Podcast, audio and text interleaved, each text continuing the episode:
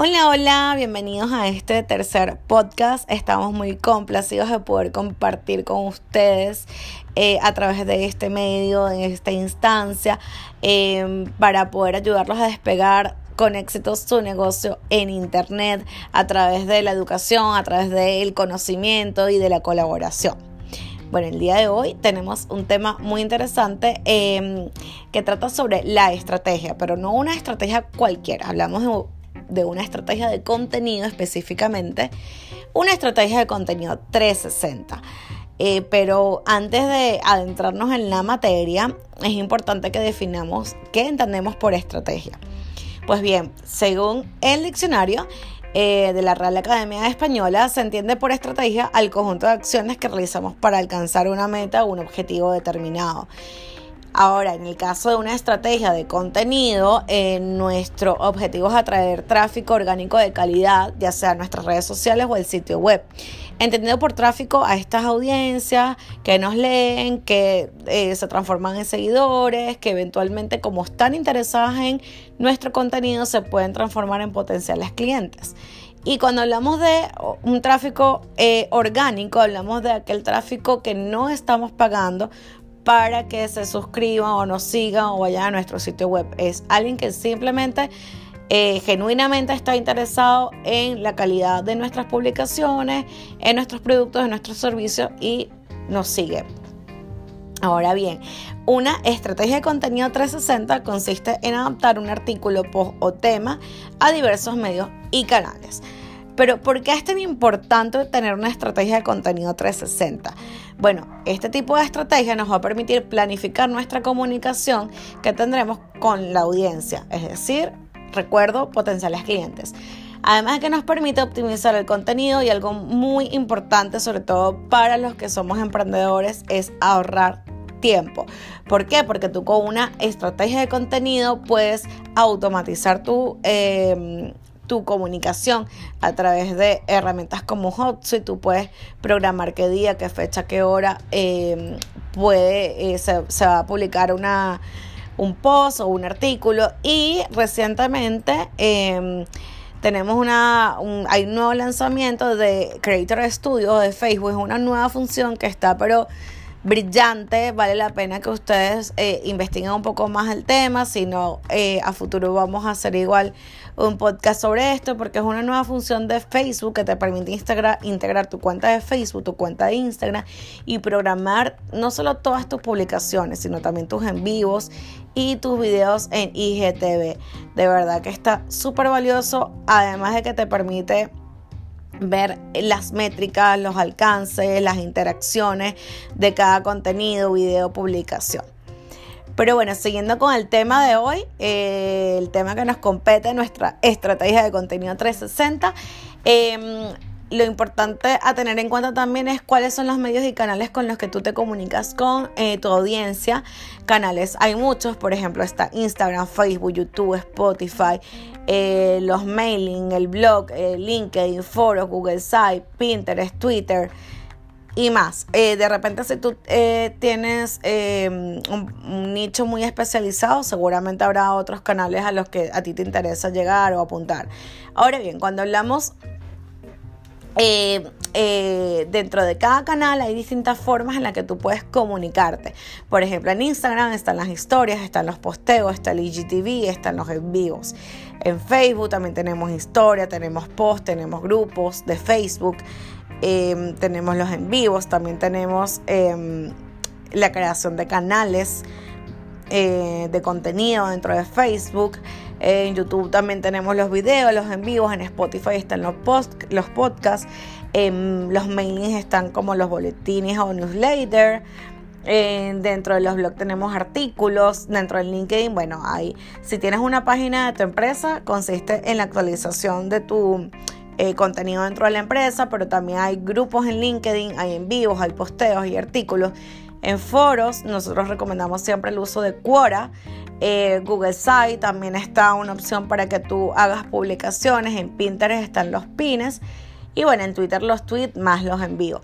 Quiero eh, hacer un paréntesis aquí con respecto al tema de Pinterest. Pinterest es una herramienta que hay personas que no la aprovechan, sienten que de repente su público no está ahí, pero eh, es una herramienta súper valiosa, sobre todo para generar tráfico hacia tu sitio web. Si tú, por ejemplo, estás sobre todo mm, creando un blog donde eh, es importante tener un tráfico alto de gente que ingrese y lea tu contenido. Pinterest es súper valioso ya que te permite eh, publicar em, un post como los que haces en Instagram, eh, colocar tu URL, una breve descripción y no pierde vigencia. Al ser un pin, esa publicación puede estar ahí todo el tiempo y te va a ir agarrando tráfico de manera permanente. No es como las otras plataformas que eh, tienen una, eh, una caducidad mucho más rápida. Aquí eh, la permanencia y la, el ciclo de vida de un contenido dentro de Pinterest es muchísimo más largo. Ahora bien, vamos a partir con algunas sugerencias. Lo primero es em, seleccionar un contenido que hayas redactado. Em, en nuestro caso, nuestra fortaleza es la redacción de artículos de blog. Por ahí siempre empezamos. Eh, si no tienes un blog, te recomiendo que lo abras. Es mucho em, más eh, organizado eh, y te permite trabajar mejor las ideas si tú tienes un blog, partir por un artículo y tú después de ese artículo ir trabajando los distintos, las distintas comunicaciones según tu canal. Eh, te recomiendo que bueno, selecciones los canales en los que quieres publicar tu contenido. en nuestro caso, nosotros elegimos un artículo em, para fines de, de, este ejercicio, elegimos un artículo de nuestro blog Tendencias Digitales. Em, puedes visitar nuestro blog en www.productoscreativos.cl, sección Tendencias Digitales. Y leímos un artículo em, que tenía, se, denominaba Presencia en Internet, tres sobre llevar a tu empresa al mundo digital. Eh, y seleccionamos eh, los canales, seleccionamos artículo de blog, que sería este, que ya está escrito, post e historias en Instagram, Twitter, posteos de Facebook, eh, Quora, pines y publicaciones en LinkedIn. Ahora, antes de que tú eh, eh, partas con tu estrategia, es importante también elegir qué tono quieres utilizar en cada canal. Eh, para ello es importante que tú definas cuál va a ser tu objetivo de comunicación en cada canal. Tienes la opción de variarlos, tienes la opción de mantener el mismo. En nuestro caso, em, eh, como nuestra comunicación es más cercana, generar empatía, utilizamos un tono informal más cercano, excepto en LinkedIn, que utilizamos un tono como mucho más formal y mucho más académico. Eh, para resumirte brevemente, eh, nuestro objetivo en productos creativos es educar y asesorar de manera sencilla a personas que desean llevar su negocio al mundo digital generando empatía. Entonces esta palabra empatía hace que efectivamente utilice un tono mucho más cercano con mi audiencia. Em, luego es momento de planificar tu contenido. Eh, yo les voy a eh, comentar un resumen rápido de cómo yo lo hice en este, en este caso. Eh, el, el, contenido del blog que tenía, que era un artículo, bueno, lo optimicé para SEO. De ahí saqué cinco posts deslizables para Instagram a raíz del mismo contenido. Eh, como eran eh, mitos sobre emprender en Internet, eh, desarrollamos, como eran tres mitos, desarrollamos una historia por cada mito para las historias de Instagram. para el posteo desarrollamos posts deslizables, pero también utilizamos la estrategia de copiar y pegar la URL de mi entrada y eso igual se postea automáticamente en Facebook, también lo hicimos en Twitter y él te trae, te llama el artículo de manera automática y te sale una breve descripción em, de tu artículo y una foto pequeña. En Pinterest eh, utilizamos también los mismos posts deslizables. En LinkedIn eh, publicamos tanto los posts deslizables como un breve, em, a través de las publicaciones en LinkedIn, un breve texto con la URL que linkeaba al artículo. En Quora eh, buscamos alguna pregunta que tuviera eh, relación con el tema y respondimos, adaptamos ese artículo a Quora, redireccionando a los lectores a nuestro sitio web.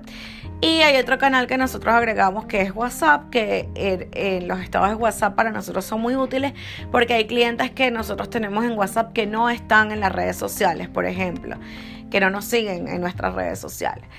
Entonces, bueno, eh, lo que yo te recomiendo hacer con tu artículo una vez que lo hayas redactado, tu artículo de tu blog, o lo puedes hacer en un Word, si deseas, si no tienes blog, eh, puedes crear tu blog en Facebook.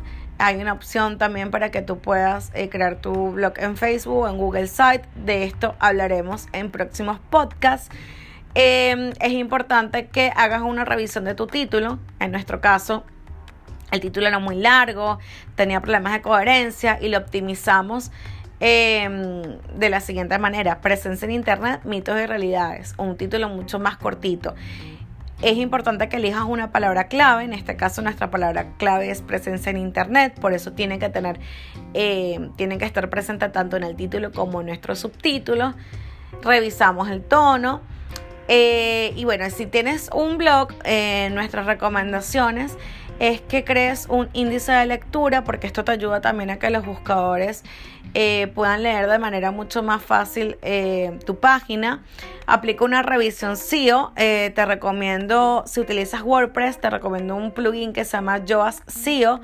Él te va indicando dónde están las oportunidades de mejora en tu artículo.